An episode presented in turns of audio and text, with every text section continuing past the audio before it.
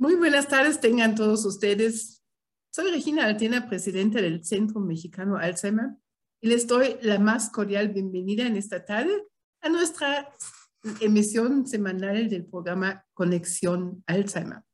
Como todos los martes, seis y media a siete y media de la tarde, es la hora para y con ustedes. Hoy vamos a tener, como todo, todos los martes igual, en la sección de la entrevista, en un momento les presento a nuestro invitado de hoy. Vamos a tener también en la sección de Alzheimer y la familia un tema muy interesante. Vamos a hablar de la procrastinación en las demencias y en la música y ellos vamos a hacer un viaje musical por los estados de la República Mexicana. Quédense con nosotros y antes de presentarles a nuestro invitado del día de hoy, pues recordarles que nos pueden llamar siempre en la Ciudad de México al 55 53 39 56 61. 55 53 39 56 61. También nos pueden escribir contacto arroba cmalzheimer, h e i m e r punto org.mx nos pueden seguir y dejar sus comentarios, sugerencias, propuestas de tema o lo que quisiesen saber. En nuestras redes sociales nos encuentran en Facebook e Instagram como Centro Mexicano Alzheimer. Vamos a dar inicio pues a esta sesión en esta tarde y le doy la bienvenida al director de Sol México, Antonio González Quiroz. Hola Antonio, buenas tardes, ¿cómo estás? Hola, ¿qué tal? Buenas tardes. Muy bien. ¿Y tú, Regina? También bien aquí con el gusto de tenerte en nuestro programa. Platícanos antes de empezar, ¿qué es Vallesol? Bueno, Vallesol es, es una empresa que se dedica a la atención y cuidado de adultos mayores en régimen residencial. ¿eh? Gestionamos residencias para adultos mayores eh, la, empresa Vallesol empezó en España en 1980 y a día de hoy contamos con 52 centros en España con unas 8.500 camas.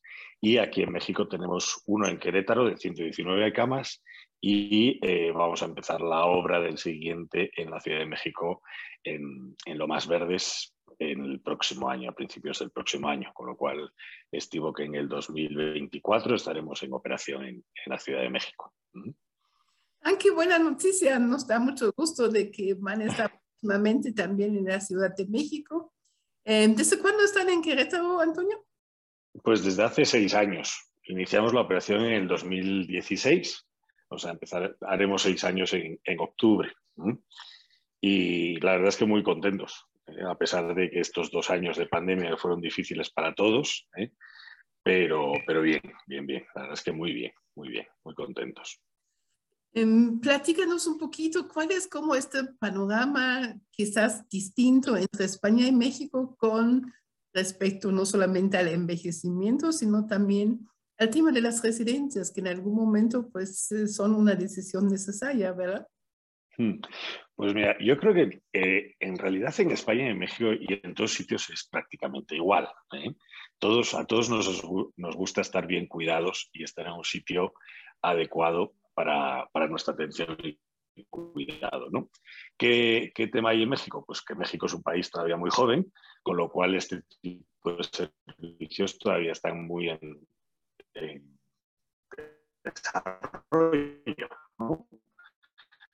Todavía hay pocas residencias al servicio de los adultos mayores.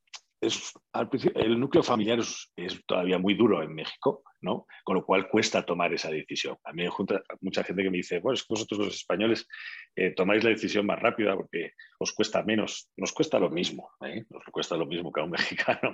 Es una decisión importante que cuesta tomarla porque, pues, pues porque no se sabe muchas cosas de la residencia, no sabe si, si vamos a estar bien atendidos, si nuestro familiar va a estar bien cuidado pero al final, una vez que entran en sitios como Valle Sol, eh, se dan cuenta de que son muchas más ventajas que inconvenientes. Siempre desde un punto de vista de servicios profesionales y profesionalizados, ¿de acuerdo? Ahora vamos a platicar de los beneficios, pero antes de eso, fíjate, mm, decías que México todavía es una sociedad joven. Déjame contradecirte tantito, porque desde el 2013, aunque nosotros, lo que sí es cierto que la percepción todavía no llega a que pues ya existe este cambio demográfico. Porque el INEGI nos dice desde el 2013, o sea, ya hace casi 10 años, 9 años, de que hay más personas mayores de 60 que niños menores de 5, ¿no? Entonces, este cambio demográfico, que obviamente en los países europeos em, llegó un poquito más temprano, pero ya también es una realidad en México, ¿no? Y esto, obviamente, este envejecimiento trae consigo, pues, un aumento en las enfermedades inherentes a la edad porque hoy día sabemos que nada, nada más la edad es el factor de mayor riesgo comprobado científicamente de las demencias, por ejemplo. ¿no? A mayor edad, mayor probabilidad que una persona puede tener algún tipo de demencia. Y aquí estamos casi, yo creo que con, con cifras similares. Em, justamente, bueno, obviamente hay una mayor cantidad de población en México que en España o que en Alemania, pero pues las cantidades eh, son similares. En Alemania son 1.6 millones, en México son 1.5 millones, yo creo que también ya rayando a 1.6 millones de personas mayores de 60 con algún tipo de demencia. No sé si sepas y nos puedas compartir las cifras en España. Eh, no, la verdad es que no las sé exactamente, pero supongo que andará por ahí. O sea, España es el segundo país o está en el segundo o tercer país más longevo del mundo. Con lo que México es un país joven, me refería en porcentaje de población, por supuesto. Hay muchísima gente mayor, por supuesto, porque es un país enorme. ¿eh? Solo en el, en el siglo XX este, México ha pasado de tener 13.6 millones de personas a 129,5 millones de personas. Con lo cual, pues queramos o no, hay muchísima población y por supuesto hay muchísima población mayor. ¿no? Y lo que tú dices, eh, las, enfermedades, sobre todo relacionadas a la demencia, eh, pues a medida que va avanzando la edad, pues, pues van, van avanzando este tipo de enfermedades. Mi padre siempre decía, mi padre es neurofisiólogo clínico, mi padre siempre decía que los médicos saben mucho de la cabeza para abajo, pero de, la cabeza saben poquito eh, todavía. Es, un mundo todavía por descubrir y, y, desgraciadamente pues no hay una cura eh, para este tipo de, enfermedades, por lo cual pues, pues también existen este tipo de centros o este tipo de asociaciones como la vuestra que intentamos, pues, si no curar, por lo menos paliar un poquito los efectos de las enfermedades y hacer que ese proceso eh, pues no avance tan rápidamente, ¿verdad? Exacto. Nosotros como Centro Mexicano Alzheimer nos dedicamos a hacer más lento el progreso de la, eh, de la demencia. Y eso sí es eh, calidad de vida. Y es calidad de vida en términos de que sobre todo es el tránsito, fíjate, entre la segunda y la tercera etapa, ¿no? Distinguimos uno, dos, tres, leve, moderado, grave, para quienes nos escuchan también por Radio Apit y por Facebook Live. Em, en, no vamos a poder evitar de que llegue la tercera etapa. En algún momento va a llegar la postración. La postración es cuando esta persona ya no se puede valer por sí misma, cuando ya no camina, ya no habla, ya no tiene control de esfínteres, no puede comer por sí misma, etc. Pero es muy importante de saber en qué momento o cuándo llegue esta postración, porque pues ustedes saben, quienes nos han estado escuchando o quienes nos escuchan por vez primera, que las demencias son de muy larga evolución. Pueden pasar 10, 15, hasta 20 años. Entonces, imagínense, em, y siempre les decimos a las familias que recién con un diagnóstico lleguen con nosotros, imagínense una persona de 65 años. Fácilmente puede llegar a los 85 años. Porque la persona de por sí no se va a morir de, de la demencia. Pero este lapso de los 20 años, ¿qué les gusta? de que su paciente esté 3 años en cama o 17 años en cama. La diferencia radica en la estimulación. en toda esta parte de la terapia no farmacológica y la estimulación permanente para poder hacer más lento el tránsito perdón, de la segunda a la tercera etapa. ¿Qué más quisiésemos que con este cambio demográfico y con el proceso de envejecimiento, ese tema también fuese parte de la agenda pública, ¿no, Antonio? Que se hablara de lo que implica el envejecimiento. sí, Exactamente. Eh, desgraciadamente, pues, pues eh, los gobiernos son cortoplacistas, ¿verdad? Entonces, muchas veces no ven eh, la problemática del adulto mayor porque les, como que les pilla un poquito lejos, ¿no? O lo ven como lejos. Y no es cierto, están aquí. Los, adultos mayores a día de hoy pues eh, necesitan un montón de ayudas y un montón de cosas que, tienen que estar a su disposición en, en, la sociedad, porque son parte de ella y son parte muy importante de ella. ¿eh? Han formado parte, han tirado del carro durante muchos años ¿eh? y ahora yo creo que se merecen el que nosotros les ayudemos, los que ahora estamos intentando tirar de este, de este carro, ¿verdad? Y, necesitan centros buenos, ya sean centros de día, ya sean asociaciones como el Alzheimer, centros eh, residenciales como Vallesol, que, que reúnan un mínimo de, calidad y un mínimo de, exigencias para que la gente esté bien atendida. No hace falta que sean centros de primer orden yo entiendo que, igual Vallesol está, está dirigido a un nicho de mercado concreto de un poder adquisitivo medio alto, pero no siempre hace falta una gran cantidad de dinero para atender bien a la gente. ¿eh?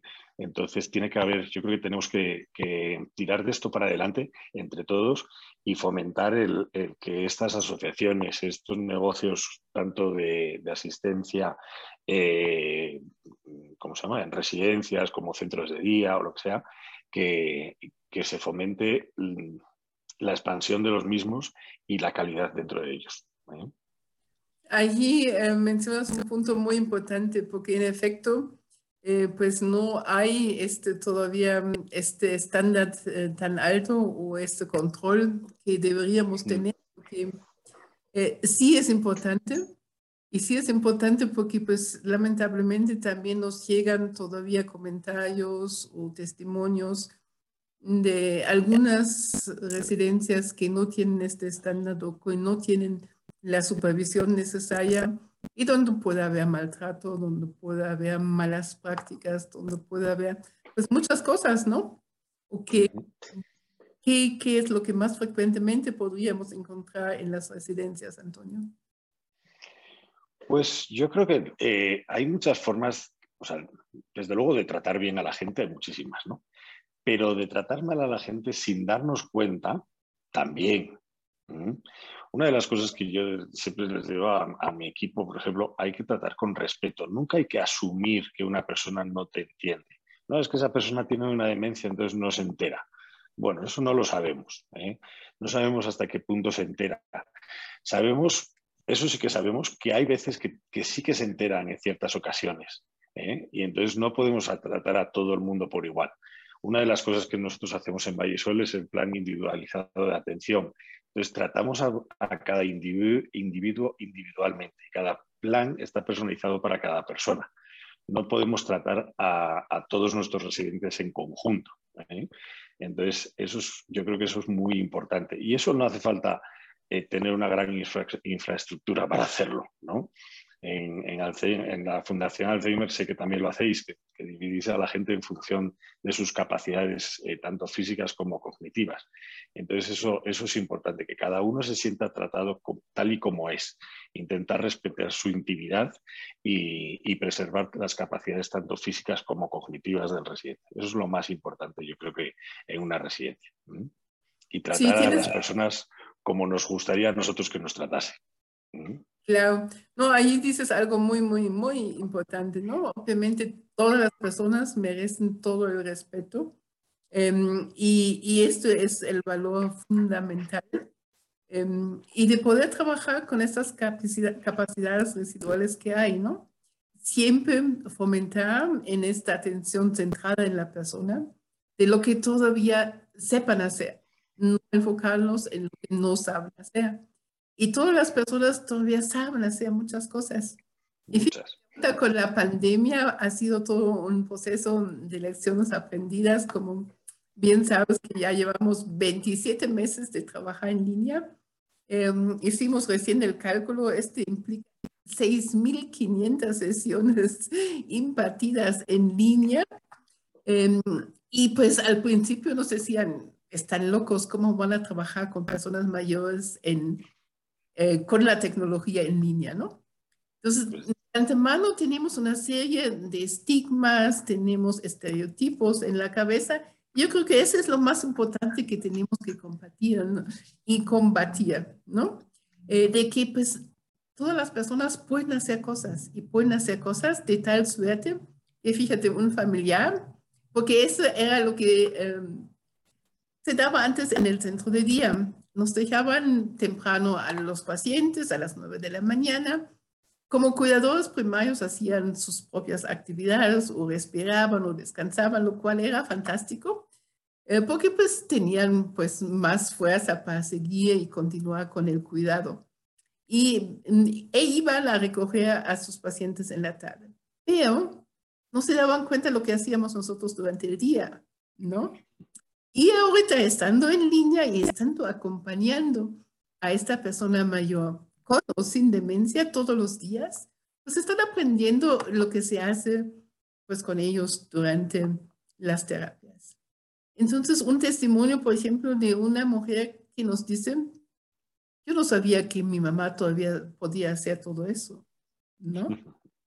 Claro. Porque lo que hacemos intuitivamente es, ah, ¿qué no lo sabe hacer? Mejor lo hago yo y lo hago más rápido, ¿no? Pero justamente no se trata de esto, de que yo lo hago como cuidador, sino que estimula a la persona para que la persona pueda seguir haciendo sus actividades que pueden ser muy variadas, ¿no? pero eh, también te puede seguir socializar. Y eso también es para la residencia, ¿no? Claro, claro. Mucha gente piensa que en las residencias se abandona a la gente y dice, bueno, pues ya esta persona ya no hay mucho que hacer con ella, entonces la dejamos en la residencia. ¿Y qué va? Para nada, para nada.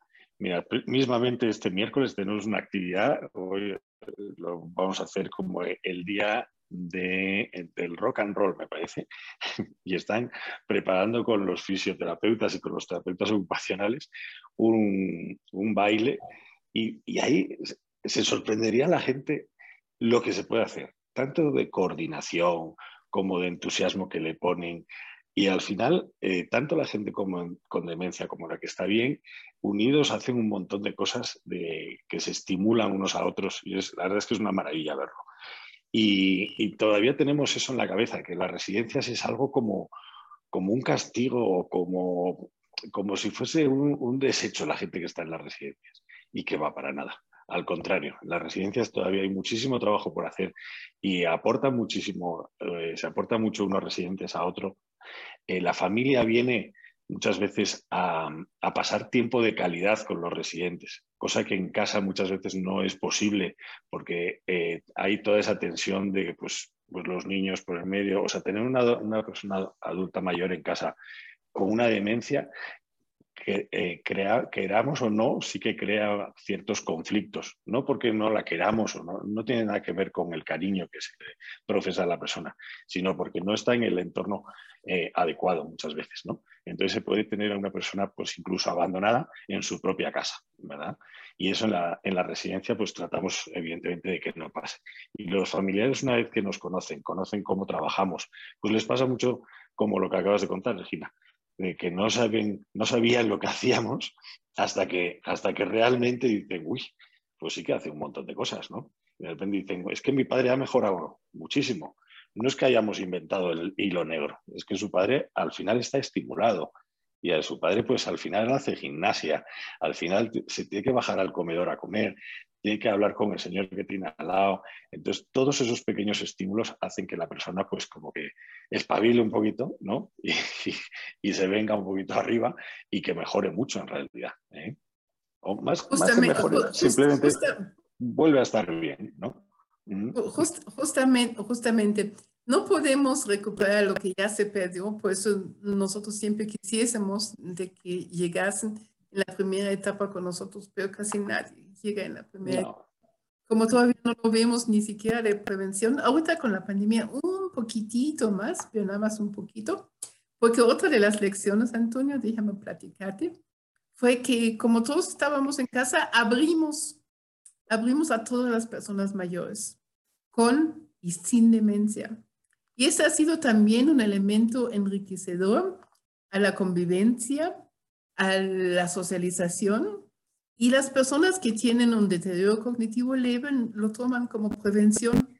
Y eso es muy bueno, porque en efecto, el, el, deterioro cognitivo leve puede o no desencadenar en una demencia, depende nuevamente de la estimulación. Y eso no, no nada más lo digo yo, también lo dice el profesor Elmar Gressel de la Universidad de Erlangen en Alemania, quien hace el programa MAX que nosotros estamos aplicando en las mañanas. Y también lo dicen nuestras pruebas, porque fíjate que nosotros eh, documentamos absolutamente todo, igual que ustedes, y ahí cada medio año estamos aplicando toda esta batería de pruebas eh, psicométricas o de mm, pruebas neuropsicológicas. Pero como somos un equipo multidisciplinario, también igual que ustedes, entre las áreas de psicología, eh, agricultura, terapia física, enfermería y nutrición. Entonces aplicamos, pues desde luego, las pruebas de función cognitiva. Allí utilizamos no el Mini-Mental, sino el MOCA. El MOCA es el em, Cognitive Assessment en inglés, que es la prueba de cognición que fue desarrollada por primera vez en Montreal, Canadá, y de allí toma su nombre. Y luego hacemos también las pruebas eh, de las actividades de la vida diaria con agricultura, terapia física y de nutrición. Eh, pues ponemos lo que es Patel, Tinetti y el Mini Nutritional Assessment. Pero pues el conjunto de todo esto nos da un panorama y podemos demostrar lo que estamos diciendo en esta tarde, de que sí la hace, de que no solamente para nosotros que tuviese el mismo eh, nivel de, funcionamiento cognitivo, ya sería un avance porque estaría ralentizando el progreso. Pero también estamos viendo que no solamente es de que se mantiene, sino también mejora. Y ahorita recién terminamos las evaluaciones semestrales y hay una señora que subió cinco puntos en el MOCA. Entonces, esta ha sido una experiencia fantástica y pues curiosamente las mujeres subieron un poquito más que los hombres. Los hombres se mantuvieron el mismo nivel y las mujeres subieron casi dos puntos en promedio, ¿no? Entonces, estos son, son datos duros que queremos compartir con la audiencia y que hacen viable lo que estamos diciendo, pues en esta etapa última de la vida, con o sin demencia, pero en una parte que tiene que ver mucho con la actividad estructurada, con las terapias, con el acceso, con el convivio, con la socialización, de lo que tú dices, ¿no, Antonio? Exactamente. Eh, nosotros eh, funcionamos muy similar a vosotros. Nosotros cuando, cuando llega un residente a, a, la residencia, nosotros tenemos un programa informático de gestión creado por Vallesol, no, está en el, mercado, digamos. Entonces, cuando llega un residente a la, residencia, lo que hace cada departamento de ese equipo interdisciplinario hace un informe, ¿no? La doctora, que es la, digamos, la, encargada de ese equipo, eh, abre, abre, abre la sesión y entonces cada equipo pone su informe en, en la aplicación.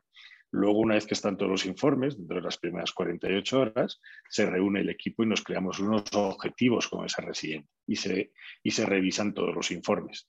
Y de ahí nace el plan individualizado de atención y las acciones médicas periódicas, se revisa toda la medicación, que eso es muy importante. Ya sé, vosotros, eh, pues como, como la medicación, digamos, no, no es tarea vuestra, no, no están con vosotros, en, en nuestro caso sí, entonces, lo que se dedican los médicos muchas veces es a mirar las interacciones que tienen las diferentes medicaciones entre sí para intentar reducir al máximo estas, las medicaciones.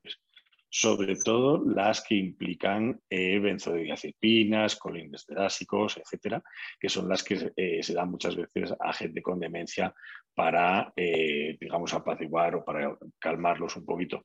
Nosotros, nuestro objetivo no es tener a la gente dormida o tumbada, al contrario, todas esas medicaciones que producen esos efectos nos las auditan. Nosotros pasamos unas auditorías anuales, auditorías internas y externas dentro de nuestros certificados de, calidad.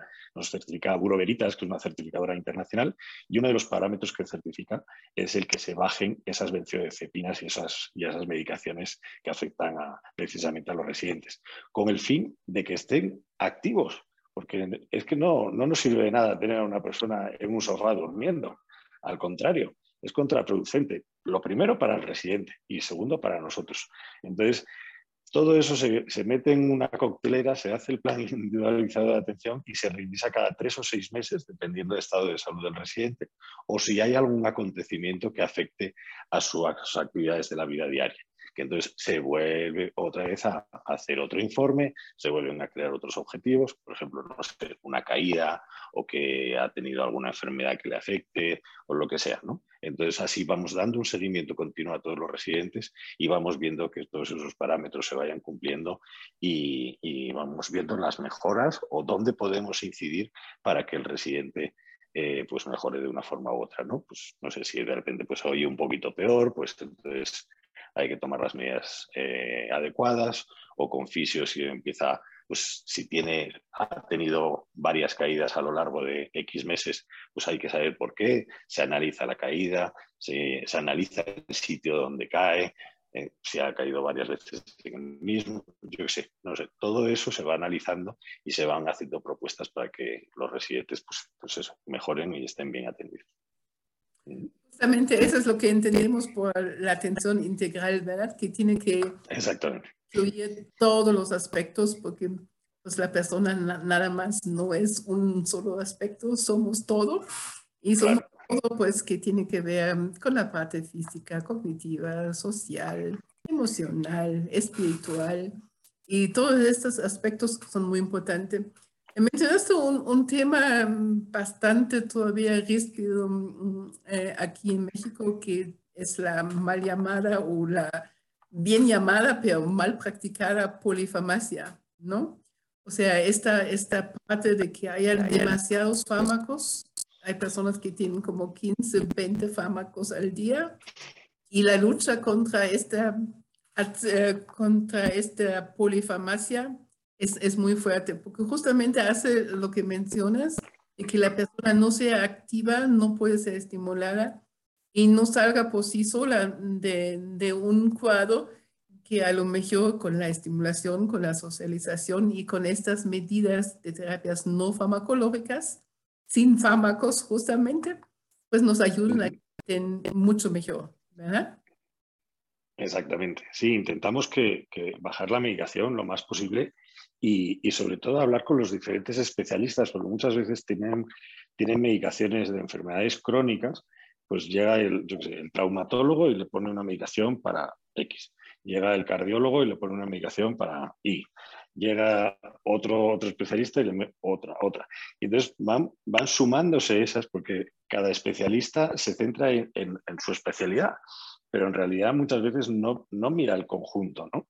Entonces, nuestros médicos lo que intentan hacer es poner de acuerdo a todos esos especialistas a ver dónde podemos bajar la medicación al, máximo. Lo primero por la persona, para que esté bien y para que, para que tome la menor, el menor número de medicamentos posible. Y luego otra cosa muy importante es la economía, que también incide de forma importante en este tema, porque, porque se gastan auténticos dinerales en, medicinas y, bueno, pues, pues, hay que echar una mano ahí también, ¿no? Y con dudosa eficacia y con muchas veces con interacción entre los fármacos y con más efectos secundarios que beneficios, ¿no? Por eso es importante, porque allí también tocaste otro tema que tiene que ver con quienes tendría que tener esta mirada otra vez integral y holística, tendría que ser el geriatra, ¿no?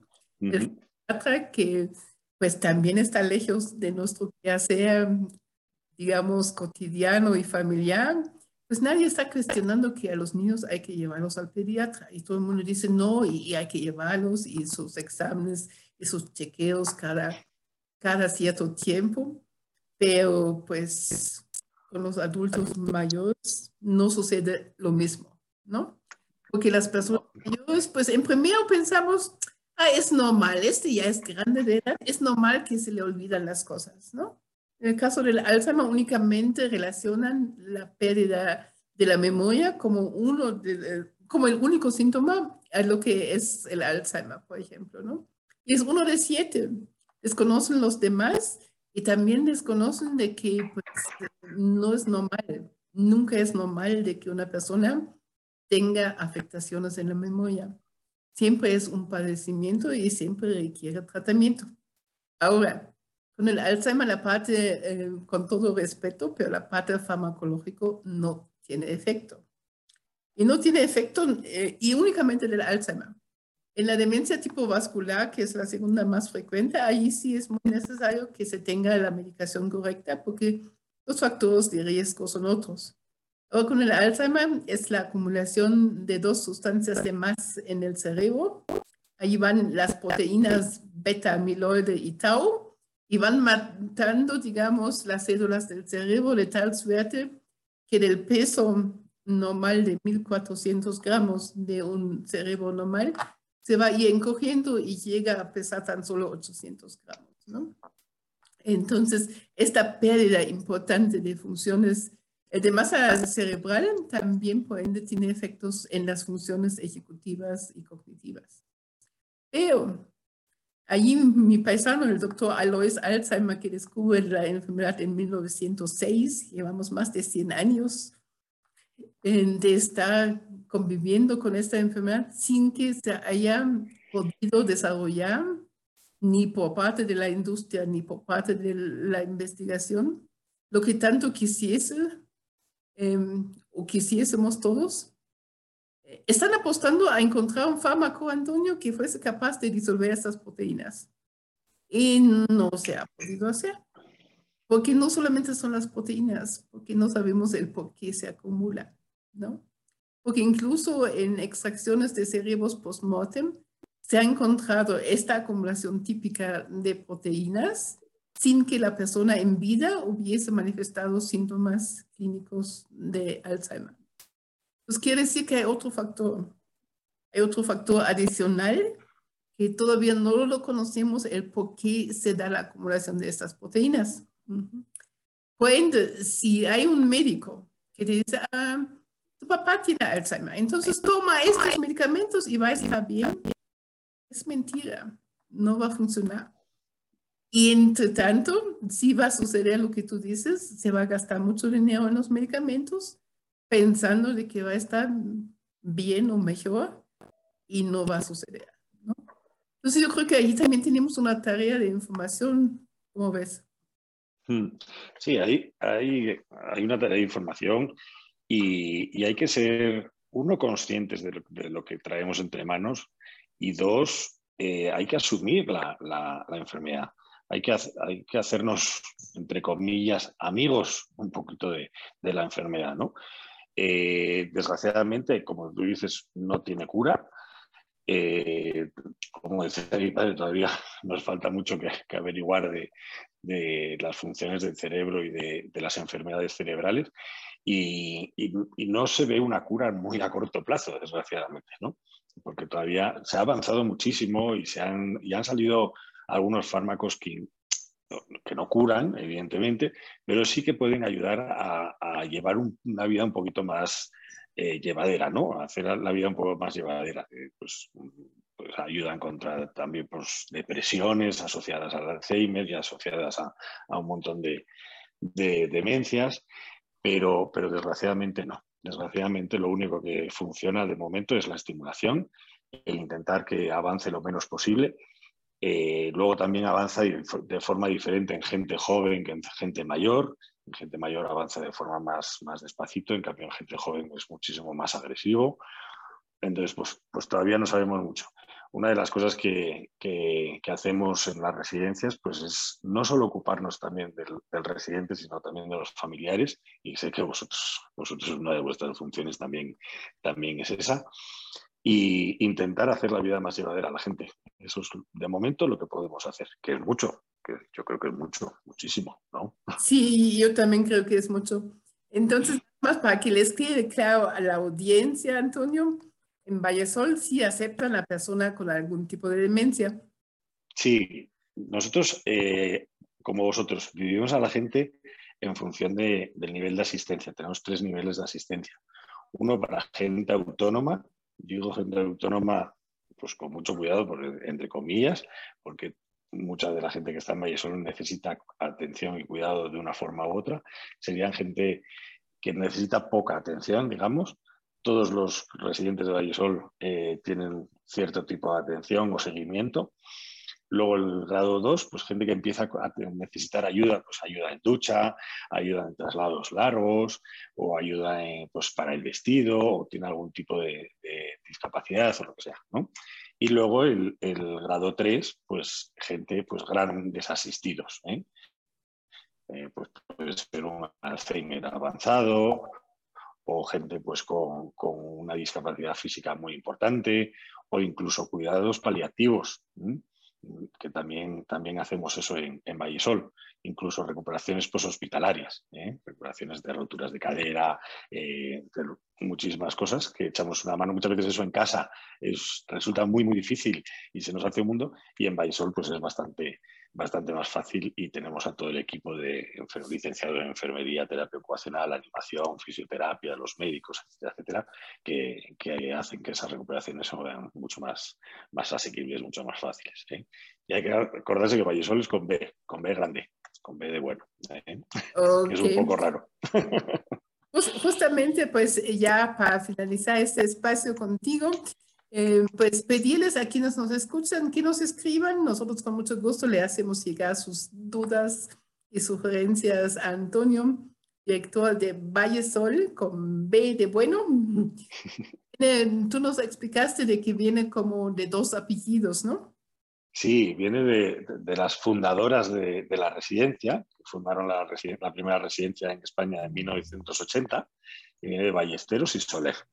La familia Soler es la que, la que tiene el, está en manos del, Consejo de Administración actualmente y nuestros propietarios ahora, pues, eh, una parte muy importante de la empresa es de una aseguradora muy grandota que hay en España. Se llama Santa Lucía. ¿eh? Pero sí, sí viene de dos, dos señoras, dos señoras intrépidas porque no había, pues había asilos en España, ¿no? En 1980 y había alguna residencia, pero muy poquito. Y una residencia con todo, estas dos señoras lo que hicieron fue viajar por toda Europa ¿eh? y eh, agarraron lo que pensaron que era mejor de cada sitio, pues en el Reino Unido, en Alemania, en Suecia, en un montón de sitios, y lo pusieron en, esta residencia en España. Al principio tuvieron muchos problemas porque tampoco, no, no, eran ni hospital, pero tampoco eran asilo, pero no eran tuvieron muchos problemas para hacer la denominación de lo que hoy era, de lo que hoy es Y pues bueno, gracias a Dios, pues, pues somos un poco.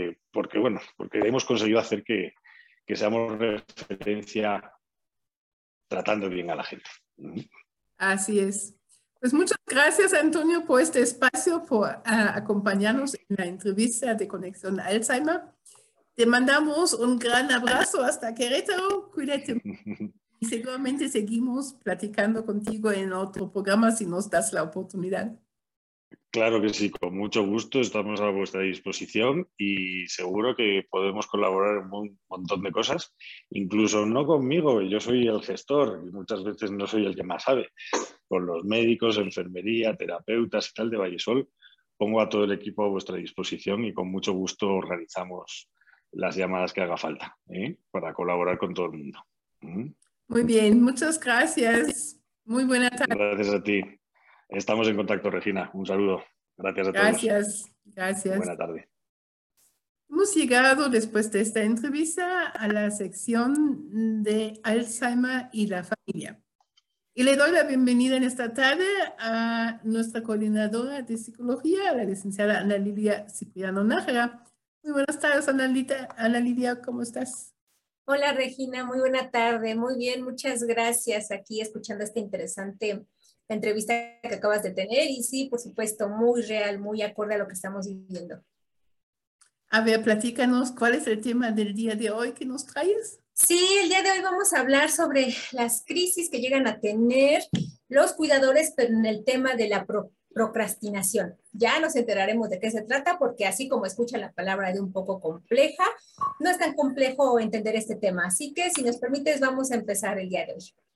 Adelante, por favor. muchas gracias, Regina. Bueno, pues muy buenas tardes a todos. Muchas gracias por escucharnos como siempre. Y vamos a hablar de este gran tema, procrastinación. A lo mejor muchos de ustedes no han escuchado el término, pero se van a sentir muy familiar eh, con lo que sucede a través de esta situación que muchos de nosotros llegamos a vivir. Les quiero preguntar ahorita que están en casa, que nos están escuchando o que están en algún otro lugar, pero nos están viendo o nos están escuchando, ¿no? que nos siguen constantemente. Pues bueno, poder eh, ver si esta frase la han escuchado en algún momento. No dejes para mañana lo que puedes hacer hoy.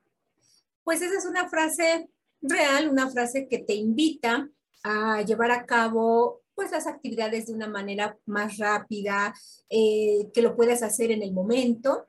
Y bueno, pues la frase que, describe lo que realmente eh, es una radiografía de la procrastinación, no es esa.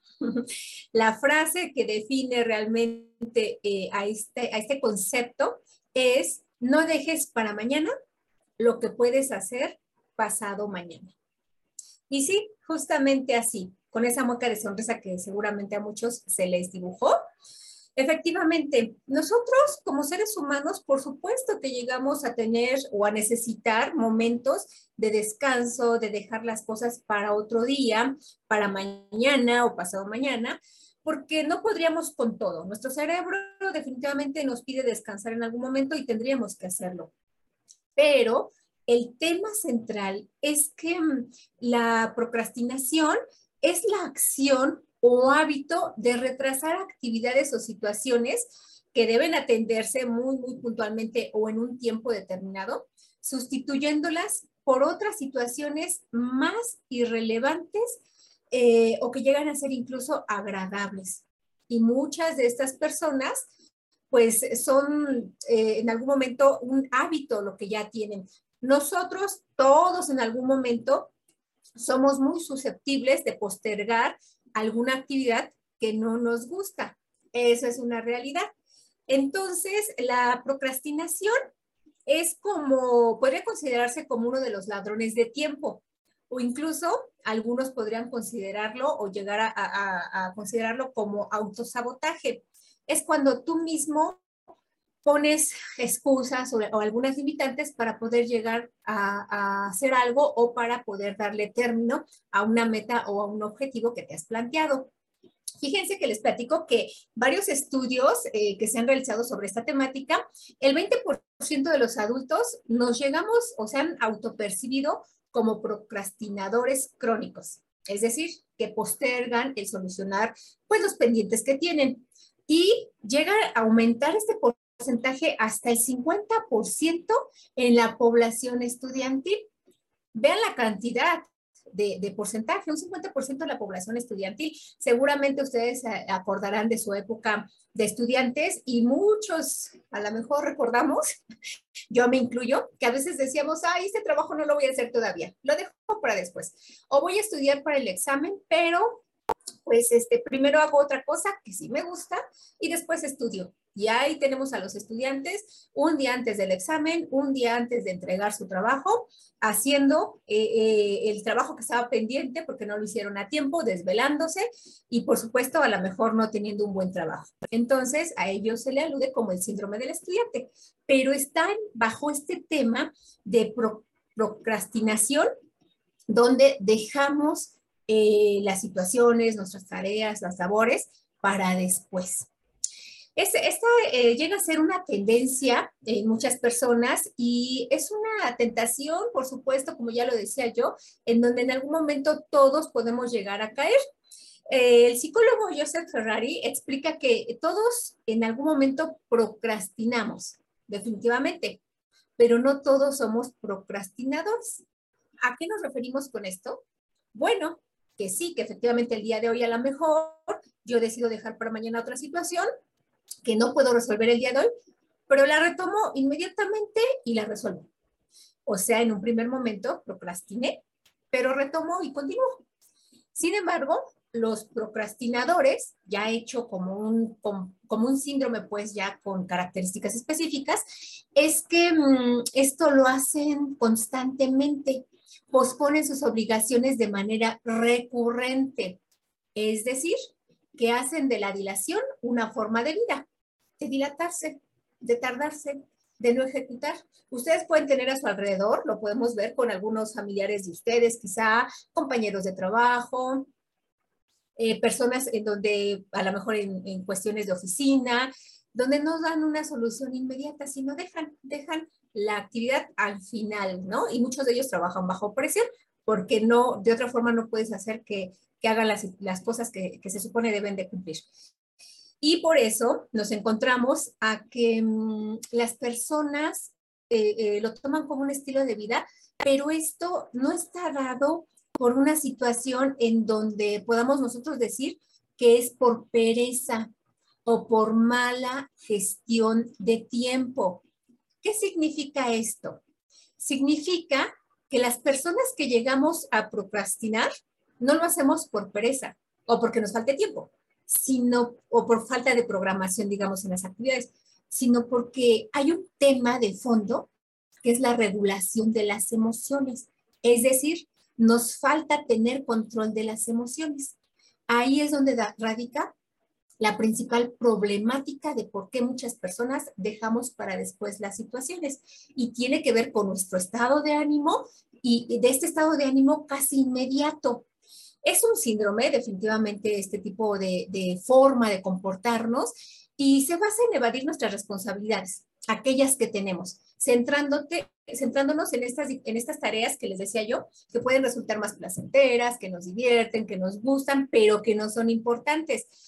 Y eh, nos adentramos a un círculo en donde mm, nosotros decimos, bueno, es que como ser humano, pues tengo que descansar después de un trabajo que tuve durante todo el día con mi cuidador, por ejemplo, que estamos hablando con cuidado más bien, que, que tienen el rol de cuidador y tienen que atender a una persona que tiene algún tipo de demencia principalmente Alzheimer, y entonces dicen, bueno, necesito algo de descanso, ya no puedo seguir con mis actividades.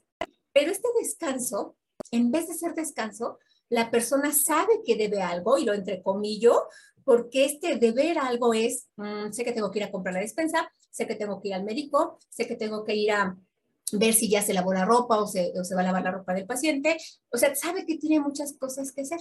Pero dice, pues yo también necesito un descanso, entonces voy a descansar y ya ahorita que ya me relaje, continúo. Esta tendencia de pensar es que tengo que hacer, tengo que hacer, tengo que hacer, no le deja estar en paz. Y cuando quiere retomarlo, se siente culpable, quiere asumir sus responsabilidades de hacerlo, pero vuelve nuevamente a caer en el tema de, híjole, pero, pero no puedo con tanto, me cuesta trabajo, a veces le tienen miedo al fracaso, a, pensar que no pueden hacer las cosas y esto también tiene que ver con una baja autoestima, porque eh, piensan que por más que hagan cosas, nunca van a poder cumplir todo lo necesario en el cuidado de su paciente o en la tarea que tengan asignada. Entonces, hay, algunos pensamientos en las personas que son procrastinadoras, como mm, yo no puedo hacer nada, todo está perdido, pues si no lo hago ya ni modo, ya veremos cómo salimos de esta, pues así lo dejamos, ya el tiempo lo solucionará, ¿no? A lo mejor hasta podemos decir que otra de las grandes frases como radiografía es, ya el tiempo lo solucionará. Y la realidad es que no, el tiempo no lo va a solucionar, porque este círculo de crisis de procrastinación en el cuidador aparece justo así, cuando decimos ya se solucionará y vemos que el tiempo pasa y no se soluciona, o cuando vemos que por más que hago no se soluciona la situación porque sigo queriéndome tomar mis descansos o mis situaciones para voy a relajarme, voy a, a tener un espacio para mí, a pensar las cosas. Pero el pensar las cosas y tener tu espacio para ti no te va a solucionar el tema. Hay que actuar, hay que hacer cosas. Entonces, les quiero dar algunos ejemplos, hablando en términos de ser cuidador, eh, donde podría estarnos sucediendo esta situación.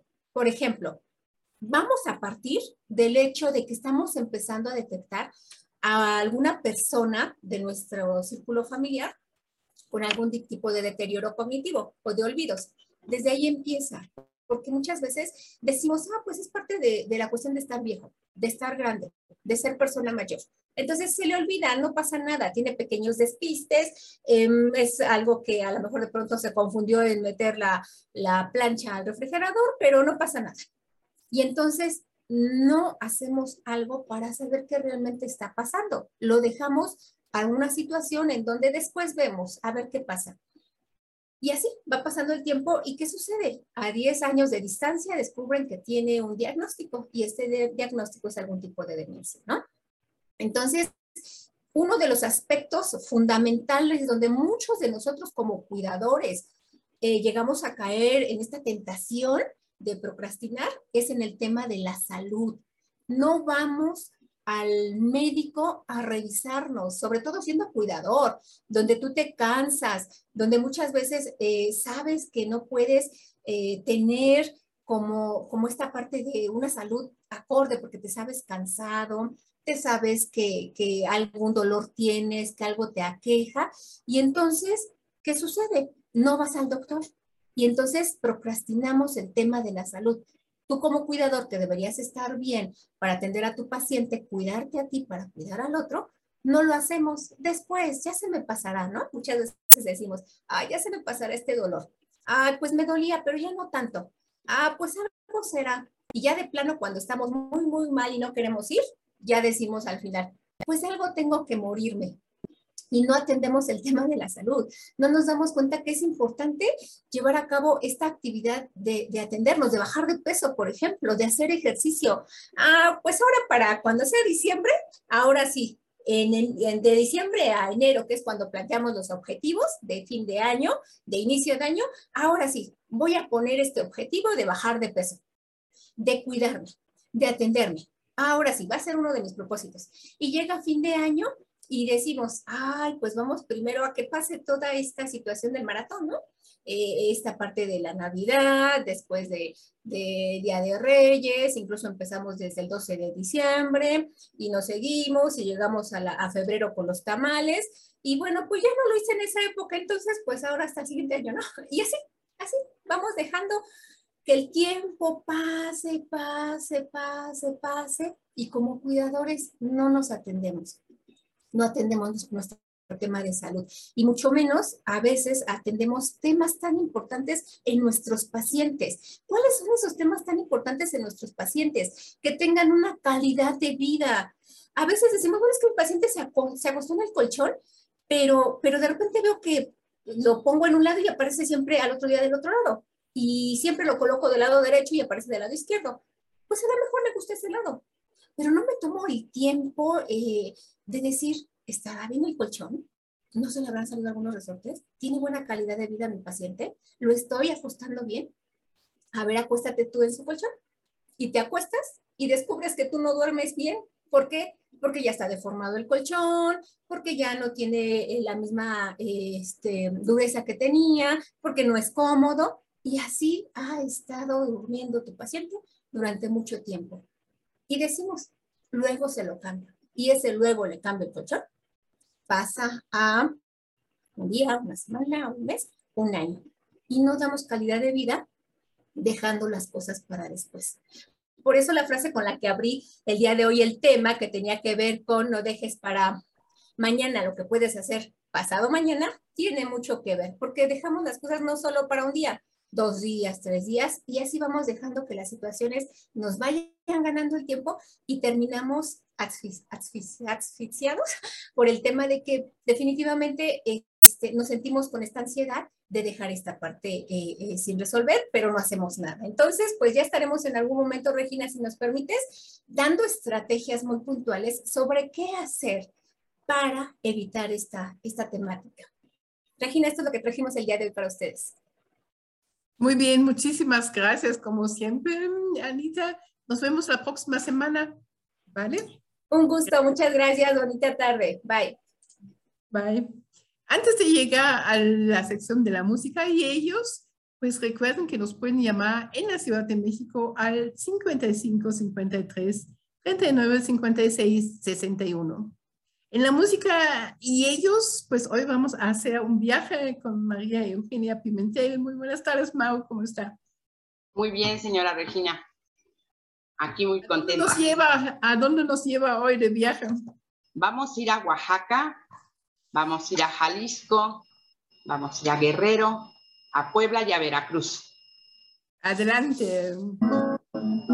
Son canciones que les gustan mucho a nuestros adultos mayores y vamos a hacer este viaje. Oaxaca, qué lejos estoy del suelo donde nacido. Inmensa nostalgia invade mi pensamiento. Solo y triste cual hoja al viento. Quisiera llorar, quisiera morir de sentimiento. Oh tierra del sol, suspiro por verte. Ahora que lejos, yo vivo sin luz, sin amor verme tan solo y triste cual hoja al viento, quisiera llorar, quisiera morir de sentimiento. Vámonos a Guerrero por los caminos del sur. Vámonos para Guerrero, que ando buscando un lucero y ese lucero eres tú por los caminos del sur. Vámonos para Guerrero, que ando buscando un lucero y ese lucero eres tú. Vámonos a Jalisco, Guadalajara en un llano y la Ciudad de México México en una laguna, Guadalajara en un llano, México en una laguna, me de comer esa tuna, me de comer esa tuna, me de comer esa tuna, aunque me espine la mano, Guadalajara en un llano, México en una laguna. Guadalajara en un llano, México en una laguna. Me de comer esa tuna, me de comer esa tuna, me de comer esa tuna, aunque me espine la mano. Qué chula es Puebla, qué linda, linda, qué chula es Puebla, qué chula es Puebla, qué linda, con sus mujeres bonitas, qué chula es Puebla, qué linda, qué linda, qué chula es Puebla. Bam, ba, bam, ba. Bam, ba, bam, ba, Veracruz. Bam, ba,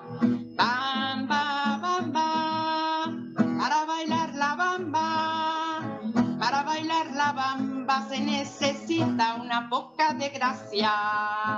Una poca de gracia y otra cosita, y arriba, y arriba. Allá arriba, allá arriba, allá arriba iré. Yo no soy marinero.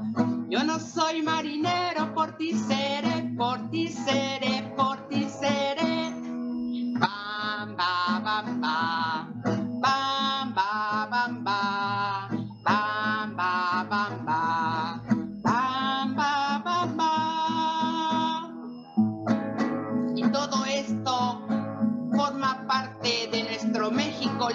querido, voz de la guitarra mía.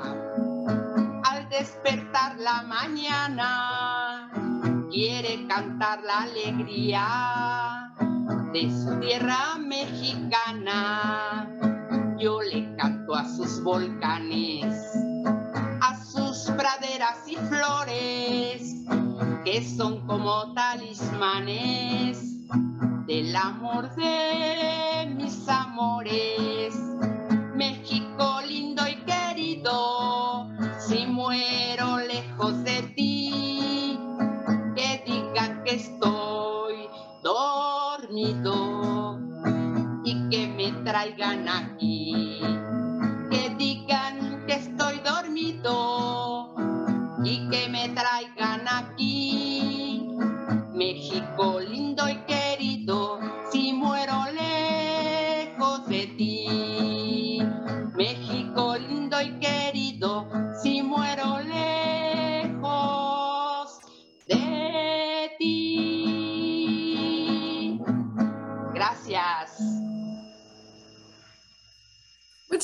Gracias, como siempre, Mao.